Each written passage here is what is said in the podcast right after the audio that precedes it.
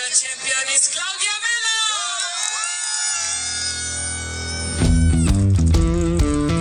erichfischenschlager.com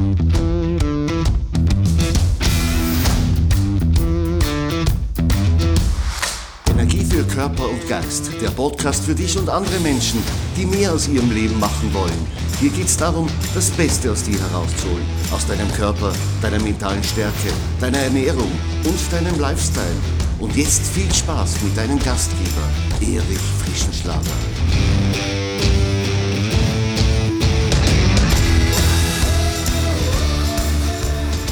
Herzlich willkommen zur 45. Episode meines Podcasts Energie für Körper und Geist.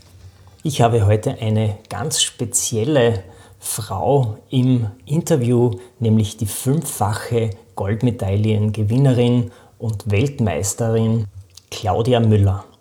Du hast anfangs den Originalton des Platzsprechers bei der Winterschwimm-WM in Bled in Slowenien gehört. Da hat Claudia gerade ihre erste Goldmedaille gemacht. Davor hat sie schon eine Bronze, eine silberne gemacht und da, sagte sie, ist sie richtig in die Knie gegangen. Claudia hat deine Aufmerksamkeit auf jeden Fall verdient und deswegen freue ich mich, dass du heute wieder dabei bist. Ja, die fünf Goldmedaillen bei der Winterschwimm-WM in slowenischen Bled sind nicht die einzigen Erfolge, die Claudia Müller vorzuweisen hat. Ich möchte dir hier noch einen kleinen Auszug geben. Sie hat zum Beispiel dreimal den Austria Extreme Triathlon gefinisht. Der führt von Graz bis hinauf auf den Dachstein. Eine enorme Distanz, die sie hier immer bewältigt. Und sie war fünfmal Siegerin beim 24-Stunden-Schwimmen in Bad Rackersburg. Und da hat sie sogar mehr Kilometer gesammelt als der beste Mann, nämlich 72 Kilometer Schwimmen in 24 Stunden. Und sie ist eine von zwei Frauen in Österreich, die die Eismeile geschwommen sind. Nur damit du dir das besser vorstellen kannst, die Eismeile heißt, bei einer Wassertemperatur von unter 5 Grad Celsius 1,6 Kilometer schwimmen. Auch das hat sie geschafft. Wobei die Voraussetzungen dafür waren ihr eigentlich nicht in die Wiege gelegt. Ja, warum das so war, das soll euch Claudia im Interview selbst erzählen. Da will ich gar nicht vorgreifen. Ich habe mit dir auf jeden Fall knapp 60 Minuten gesprochen und wegen dieser Länge habe ich das Interview in zwei Teile geteilt. Heute im ersten Teil erfährst du, wie Claudia mit Krücken gestartet ist und wie sie knapp 30 Jahre später von der Winterschwimm-WM mit fünf Goldmedaillen zurückgekehrt ist. Wenn man ihre Erfolge jetzt so sieht, dann klingt ihre Geschichte wie ein Weihnachtsmärchen. Ich möchte jetzt gar nicht mehr mehr verraten, sondern möchte Claudia selbst zu Wort kommen lassen.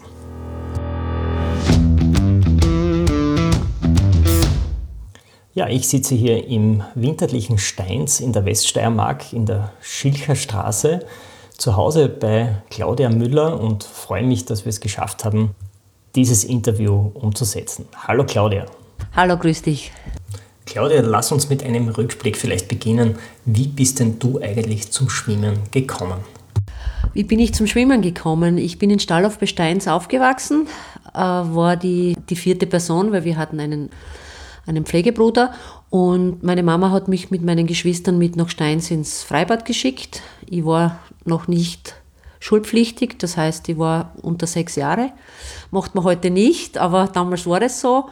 Und meine Geschwister hätten sollen auf mich aufpassen, haben sie nicht gemacht und somit war ich auf mich alleine gestellt und habe mir das Schwimmen selber beigebracht. Wollte eigentlich so schwimmen, wie es die anderen richtig machen. Ja, ich würde sagen, du hast definitiv was richtig gemacht. Das sieht man an deinen Erfolgen. Hast du deine Technik nie in einem Schwimmverein irgendwie verfeinert? Nein, ich war überhaupt nicht in einem Verein. Also wie gesagt, ich konnte schon schwimmen, bevor ich in die Schule gekommen bin, in die Volksschule in Steins.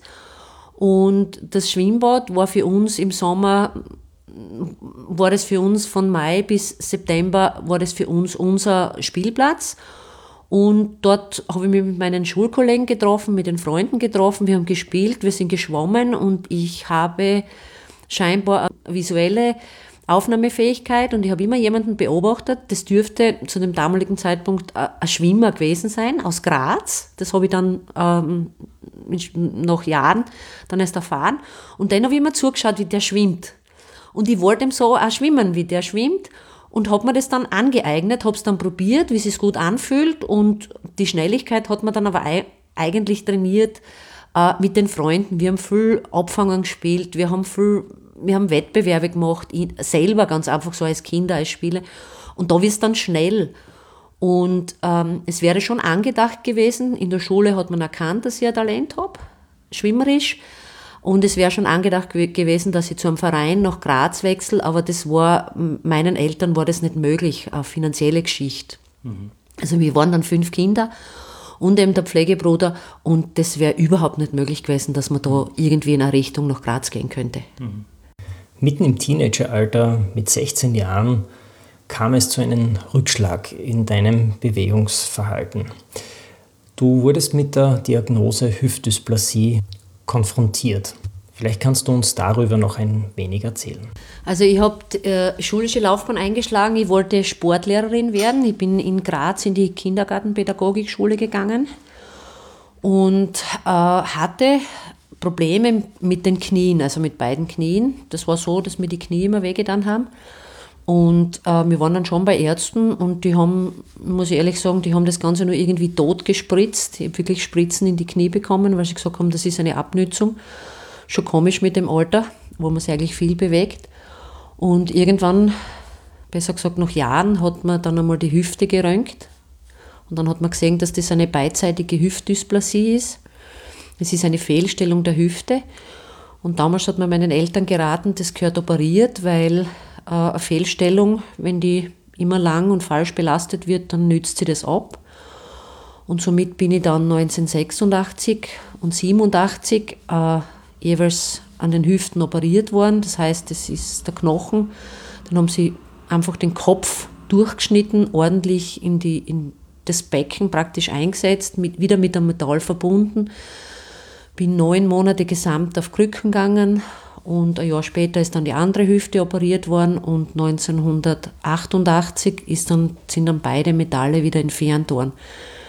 Und in der Zeit ähm, war ich lange Zeit auf Krücken angewiesen, konnte keinen Sport machen, aber auch keine Physiotherapie oder sonst irgendwas gehabt. Und man hat mir dann auch nahegelegt, in der Schule, mit der Schule aufzuhören, weil ich ja vom Turnunterricht praktisch befreit war. Es ist nichts gegangen es war einfach eine, eine mühsame Zeit und, und mhm. bin dann äh, 88 von der Schule weg und dann war halt ein bisschen ein Prozedere mit Arbeitsplatzsuche und so weiter und so fort. Mhm. Das war schwierig.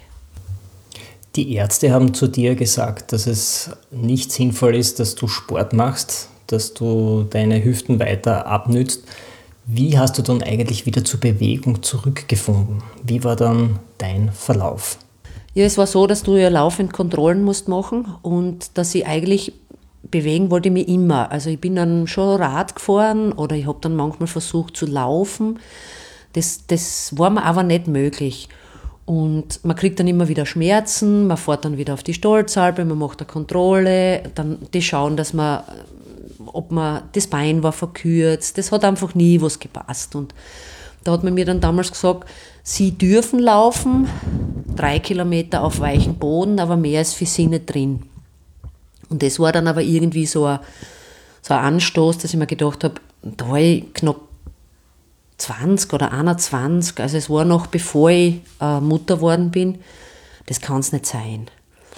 Und habe mich dann aber einfach beschäftigt mit, mit Fahrradfahren, das ist ganz gut gegangen, habe sehr viel Literatur gelesen, habe mich mit meinem Körper beschäftigt, habe Übungen gemacht, war einfach neugierig, wissbegierig und habe dann aber gemerkt, wenn ich mich bewege, dann wird es besser. Ich fühle mich einfach besser. Das Gesamtbild, wenn ich, wenn ich was tue, und es war dann gleichzeitig so, dass bei uns in Steins ein Fitnessstudio war, da bin ich dann auch hingegangen und bin dann draufgekommen, das ist viel, viel besser. Bewegung tut mir gut. Mhm. Und bin dann Mutter geworden und habe dann eben mit meinem Kind mich sehr viel bewegt, sprich da hauptsächlich Radfahren, spazieren gehen. Laufen war, nie, war mir nie möglich. Das, das bin ich wahrscheinlich falsch angegangen, einfach weil ich entweder zu hart gelaufen bin oder weil ich, mir hat einfach die nötige Muskulatur dazu gefällt. wo ich dann Jahre später über einen Arzt die richtigen Empfehlungen gekriegt habe. Mhm. Und der mir dann gesagt hat, was ich eigentlich tun muss, damit das Ganze funktioniert. Da habe ich noch wenig Wissen gehabt. Das heißt, du bist mit Krafttraining und mit geführtem Ausdauertraining eigentlich wieder zurückgekommen in dein Bewegungsverhalten und hast dann wahrscheinlich auch irgendwann deine Ausdauerleistungen ein bisschen intensiviert. Klar, man kommt wieder zurück, man fängt eben, bei mir was zuerst übers Radfahren, gar nicht einmal so übers Schwimmen. Ich bin zwar schon ins Bad, ins Freibad gegangen, eben mit meinem Sohn, bin dann so meine Längen geschwommen, aber jetzt nicht unbedingt ambitioniert. Mhm. Und es war wirklich zuerst das Radfahren und das hat mir irrsinnig getaugt. Und das Fitnessstudio war die grobe Muskulatur, die man halt so im Fitnessstudio macht. Und dann wollte ich eigentlich mehr. Und ich, nachdem das ich der gelesen habe, dass man ja so Leistungstests braucht und dass man da ja muss richtig trainieren und im Fettverbrennungsbereich und so weiter und so fort, bin ich zu einem Arzt in Steins gegangen. Es war ein Sportarzt und der war Chirurg im, in Dobelbad, im Reha-Zentrum. Und ich wollte eigentlich von dem einen Leistungstest haben und das Erste, was der zu mir gesagt hat, Mädel schon her und hat mir vor einen Spiegel gestellt und hat zu mir gesagt, ich soll mein rechtes Bein hochheben, so auf die Seite und bin eigentlich auf die linke Seite gefallen, also sofort nach links. Und wenn ich das linke Bein hochgekommen habe, bin ich auf die rechte Seite geschwankt. Also ich konnte meine, meine Achse nicht halten. Und dann hat er gesagt, was dir fehlt, ist die kleine Muskulatur. Du hast keine Hüftmuskulatur, du hast nur das Große auftrainiert. Und er hat mir dann wirklich geholfen und er hat mir dann Übungen gezeigt, wie ich eigentlich meine Hüftmuskulatur auftrainiere. Und bei dem war ich lange Zeit und ähm, also das war eigentlich der, der Taktgeber oder der Impulsgeber, dass ich dann geachtet habe auf diese Dinge und noch mehr in diese Materie äh, gegangen bin, sprich wiederum über Literatur. Also ich habe so viel gelesen dazu und dann eben auch ein, Spür, ein Gespür für sich selber entwickeln. Gell? Mhm. Dass man dann draufkommt, dass der Körper eigentlich mit, jemand, mit, mit sich spricht, also mit einem spricht. Und das war dann die richtigen Menschen getroffen. Ich war dann lange Zeit im Gastgewerbe, weil Job habe ich es echt schwer gehabt. Es nimmt dir niemand, wenn er erkannt, erkennt, dass du ein schlechtes Gangbild hast. Mhm. Ich bin gegangen wirklich wie ein Enten. Das war, das war wirklich schrecklich für mich, auch, wenn ich mir auf Videos gesehen habe, wie ich so hin und her gewatschelt bin. Und der Arzt hat mir eigentlich gezeigt, wie man richtig geht. Weil wenn man so Hüftdysplasie hat oder wenn man bei den Hüften was hat, dann hat man so einen watscheligen Gang. Und da habe ich, habe ich wirklich viel geübt und dem bin ich sehr dankbar. Und das ist dann so Schritt für Schritt ist das alles kommen, dass man dann so ein bisschen immer wieder neugierig ist, forscht, beobachtet, auf sich achtet und, und eben Dinge, was Leute sagen oder was Ärzte sagen, das ist auch ganz wichtig, dass man auf das hört und dass man das dann an sich selbst ausprobiert. Ja, das hat dein Arzt sichtlich gut gemacht, denn du laufst ja auch Marathondistanzen von 42 Kilometer. Und wenn man bedenkt, mit welchen Eingangsbedingungen du gestartet bist, dann ist das schon ein Riesenerfolg, finde ich.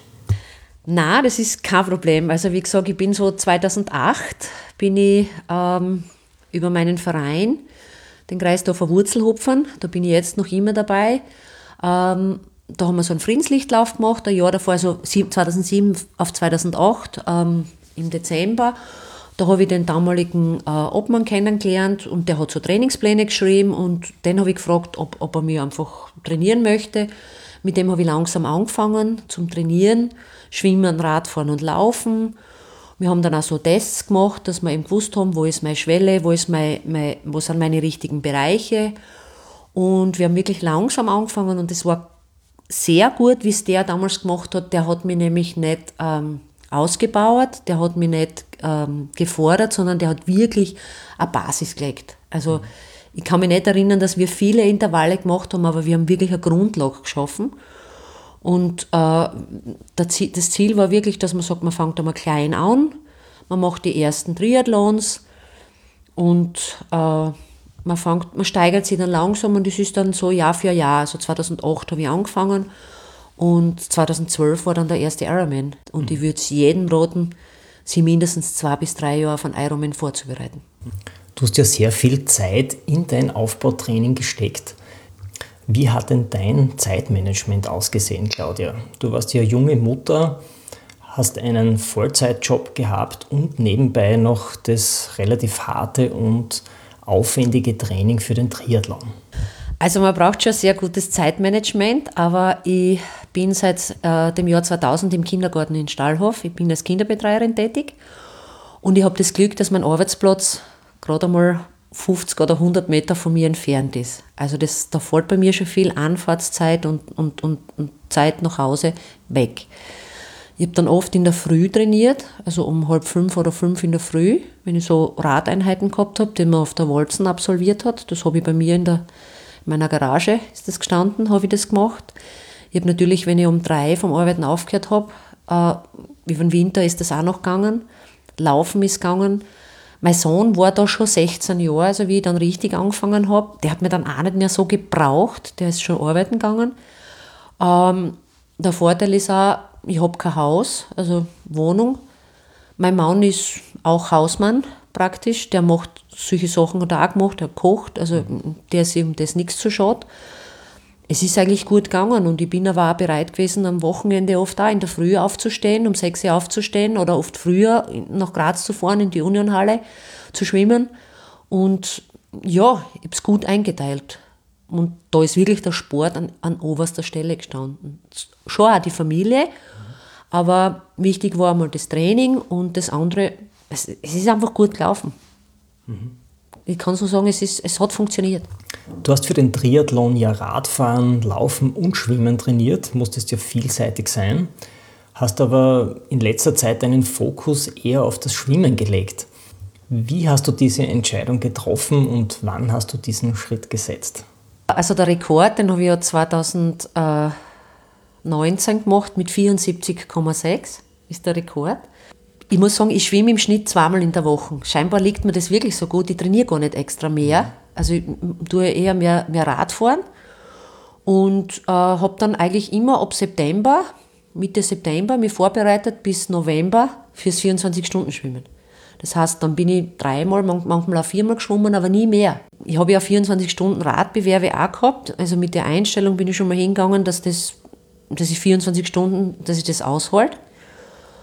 Und, und beim Schwimmen, bei den fünf Antreten, die ich da gehabt habe, ich habe halt wirklich das erste Mal bin ich angetreten, ich wollte einfach einmal nur schauen, was passiert. Habe überhaupt nicht damit gerechnet, dass ich das gewinne. Mhm.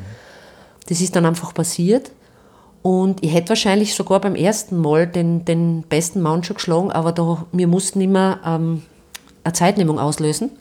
Und da weiß ich, dass ich oft vergessen habe, die Zeitnehmung auszulösen. Und mir Murz geärgert. Mhm. Und bei jedem Mal beim Antreten habe ich immer an diesen Schrauben gedreht, an denen ich drehen kann. Also ich habe das immer Revue passiert, was ist passiert in den 24 Stunden, wie sind wir das angegangen, was habe ich gemacht, wie oft war die Pausensetzung. Und jedes Mal, jedes Jahr, bei jedem neuen Antritt, man geht ja dann als Titelverteidiger hin, ähm, habe ich an den Schrauben gedreht, an die ich wirklich einen Einfluss habe. Sprich Pause, sprich Ernährung, sprich natürlich eigene Leistungsfähigkeit, was holt ich aus, wie schaffe ich das, sprich den Kopf so mental einzustellen, dass ich sage, ähm, dass der Kopf nicht gegen mir ist. Also es gibt sie wirklich, diese zwei berühmt-berüchtigten Männer oder Frauen im Kopf, die. Engel und Teufel. Genau, ich sage immer Männer. äh, die sind wirklich da, das kann ich aus eigener Erfahrung sagen. Und es ist mir dann echt gelungen, durch dem, dass ich auch Schwimmtrainerin bin, habe ich meine Gegner beobachtet. Ich habe sie, hab sie echt gelesen und das ist von Jahr zu Jahr immer interessanter geworden. Und du kannst wirklich da jemanden zerstören, wenn du magst, mental. Also du kannst jemanden schon zerstören, indem dass du lächelst, weil der weiß nicht, wie es da wirklich geht. Eigentlich denkst du, ja, ich hänge jetzt gleich scheiße her wie du, aber du, du, du setzt nochmal einen, einen, einen, einen Zug, dass du ihn überholst, ein paar Mal. Schnell. Du merkst selber, hupsala, das kostet mir jetzt ein bisschen Energie, aber du kannst damit den anderen echt zerstören, weil der glaubt, das gibt's ja nicht, die schwimmt jetzt so schnell. Und so ist mir das wirklich gelungen bei einmal, als ich den Mario Keins besiegen durfte im Nachgespräch, das wir dann geführt haben, hat er echt gemerkt, ich will das gewinnen. Und das hat ihn aber wieder was gekostet. Und das mhm. sind so Spielchen und die mhm. haben mir dann irgendwann Spaß gemacht. Also so diszipliniert war ich noch bei keinem Bewerb, mhm. was, was das Mentale betrifft, was das Essen und Trinken betrifft, was das Schwimmerische betrifft, was das Lesen vom Gegner betrifft, was das betrifft, meinen Kopf auszutricksen und es war zwar hart, aber es ist voll aufgegangen. Das klingt ja wie das ABC der psychologischen Kriegsführung. Äh, Claudia, reden wir ein bisschen über die Winterschwimm-WM. Du bist mit fünf Goldmedaillen nach Hause gekommen.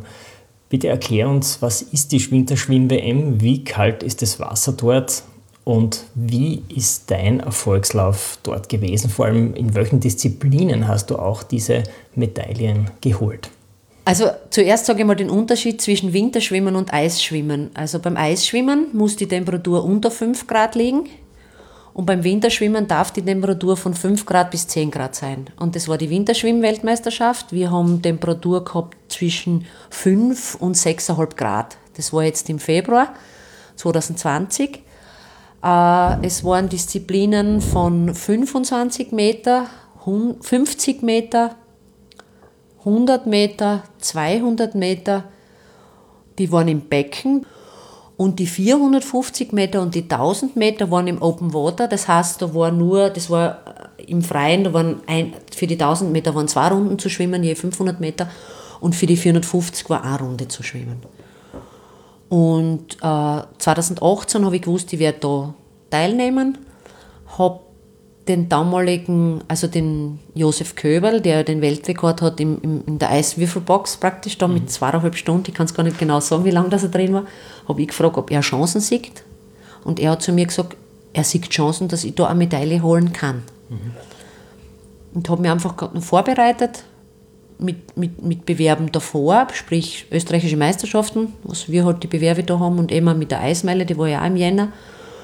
Und bin eigentlich mit mit einem guten Gefühl zur Eis, zur, zur Winterschwimm-Weltmeisterschaft gefahren, war natürlich sehr nervös, äh, habe mit überhaupt nichts gerechnet, habe zwar oft den Gedanken visualisiert, äh, dass ich so mit einer roten Jacke und mit einer weißen Haube da auf ein Siegespodest steige, habe mir oft vorgestellt, wie es ist, wenn ich Zweiter oder Dritter wäre habe mir manchmal vorgestellt, sogar ganz oben zu stehen, habe aber dieses, dieses Bild, das ich gehabt habe, echt wieder verworfen, mhm. weil ich mir nicht so traut habe, das zu träumen.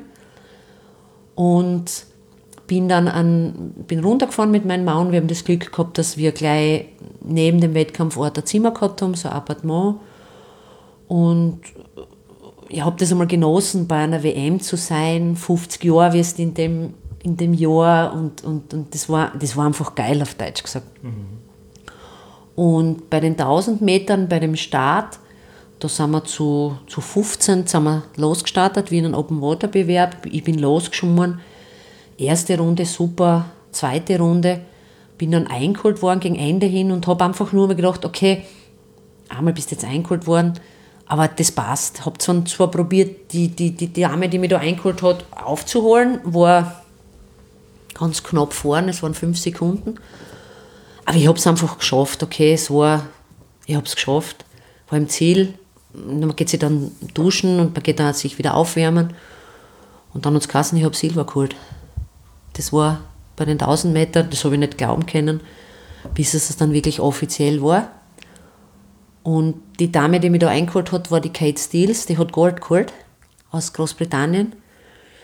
Und bei der Siegerehrung wie wir dann aufgerufen worden sind und wie sie dann aufgerufen hat, die Moderatorin, and the World Champion ist Kate Steels von from Great Britain, habe ich mir nur gedacht, das möchte ich auch hören. Aber mit meinem Namen, ehrlich.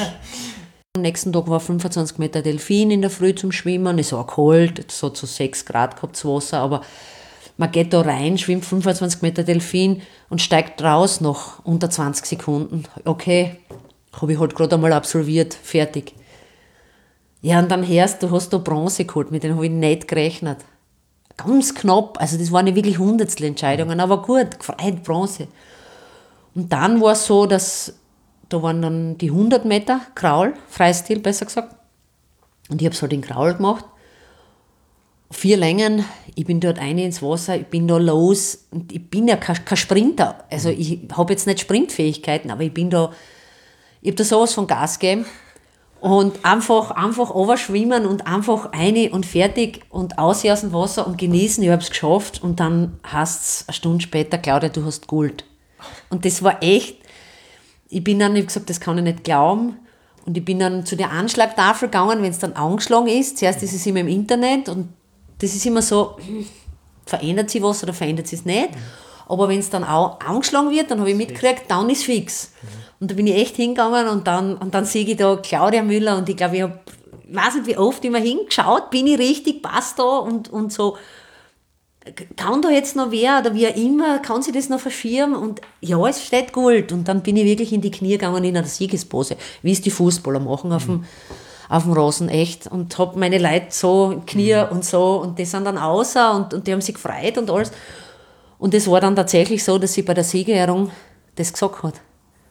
Dass ich halt gut geholt habe. Und ich habe das als Video noch und ich höre mir das so oft an und ja, Claudia, wir haben die Anmoderation für deine Siegerehrung ja schon ganz Anfang am Podcast gehört, aber weil sie auch so viel bedeutet, möchte ich es gerne nochmal spielen. Hören wir uns das noch einmal an miteinander.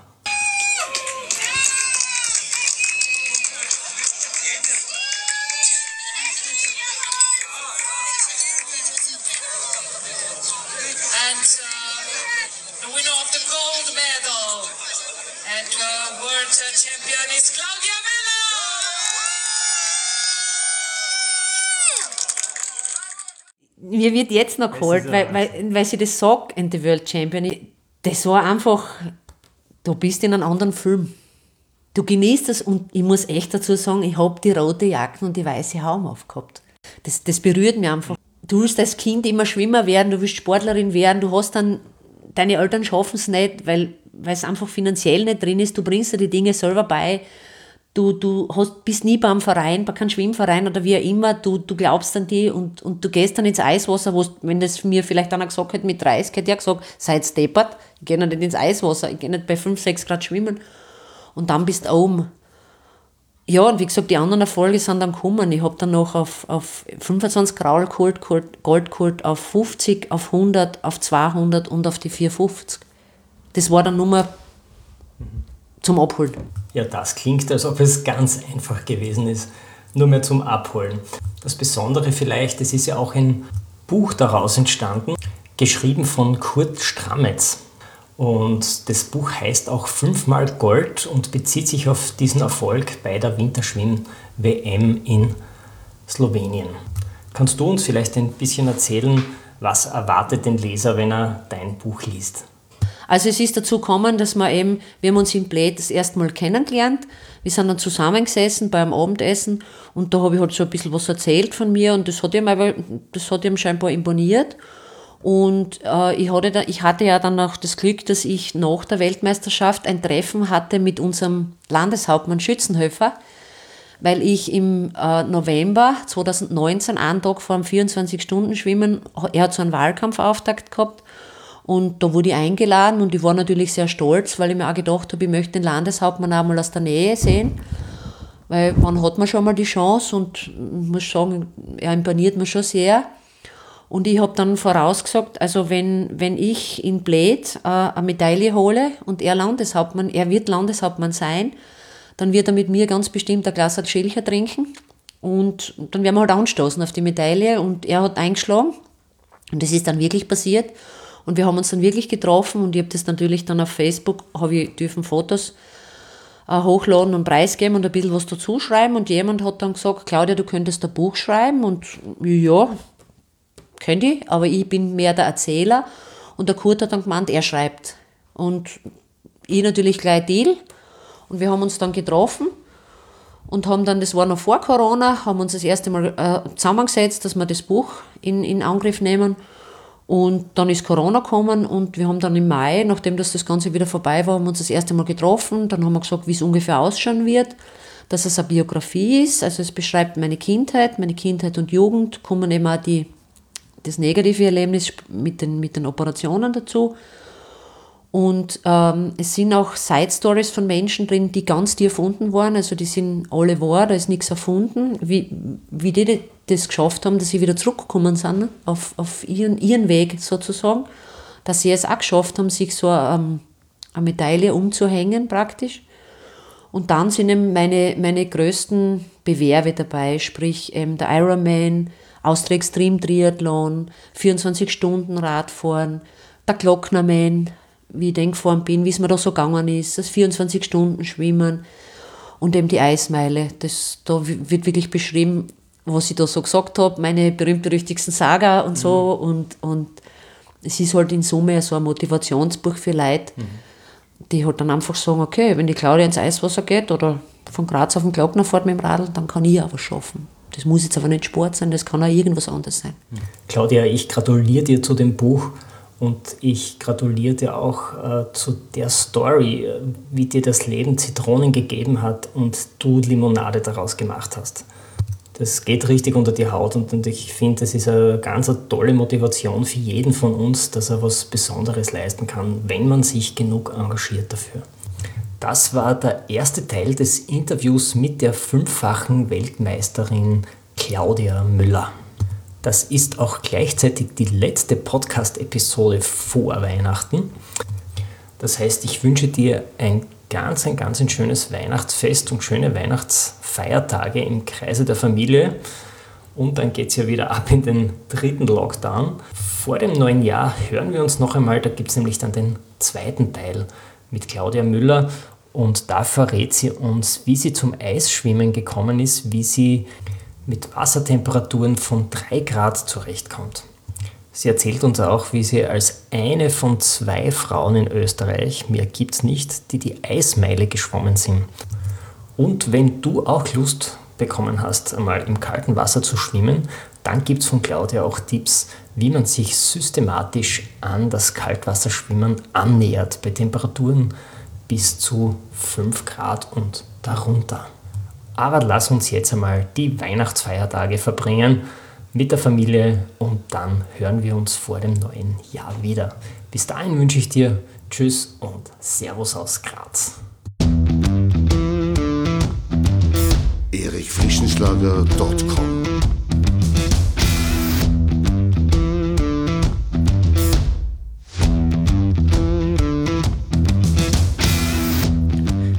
du nach dieser spannenden Folge mehr willst, dann abonniere meinen Podcast auf iTunes oder Spotify. Oder du besuchst mich auf meiner Website erichfrischenschlager.com. Ich freue mich auf jeden Fall auf ein Wiederhören mit dir. Also, mach das Beste aus deinem Tag. Tschüss und Servus aus Graz.